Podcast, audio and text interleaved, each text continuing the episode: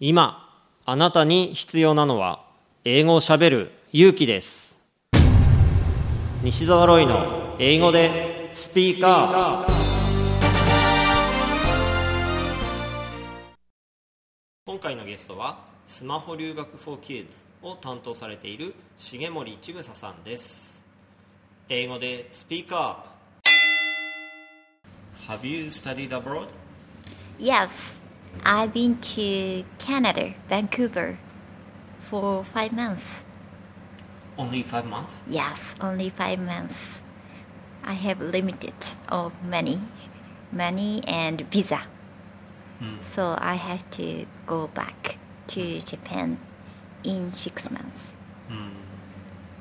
I didn't have enough time.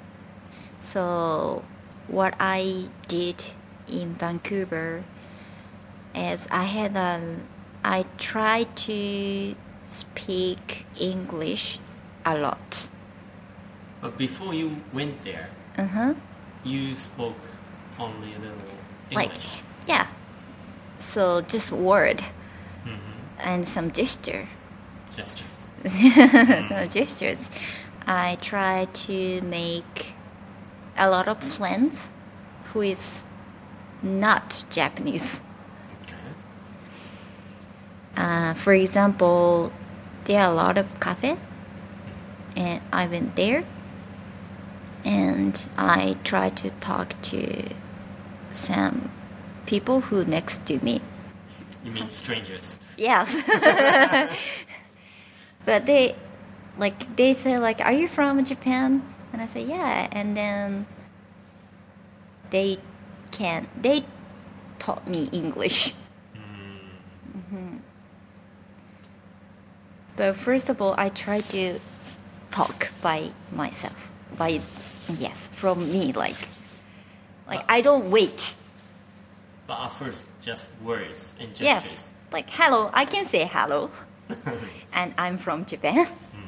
And I'm Chigusa. I think it's enough for then, then, first. Then what do you talk about?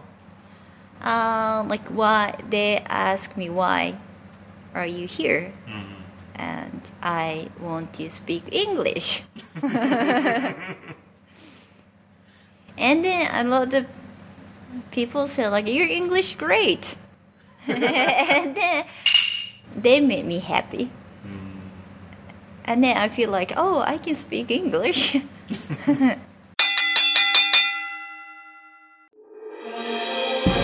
聞き方に秘訣あり イングリッシュドクター西澤ロイが日本人のために開発したリスニング教材リアルリスニング。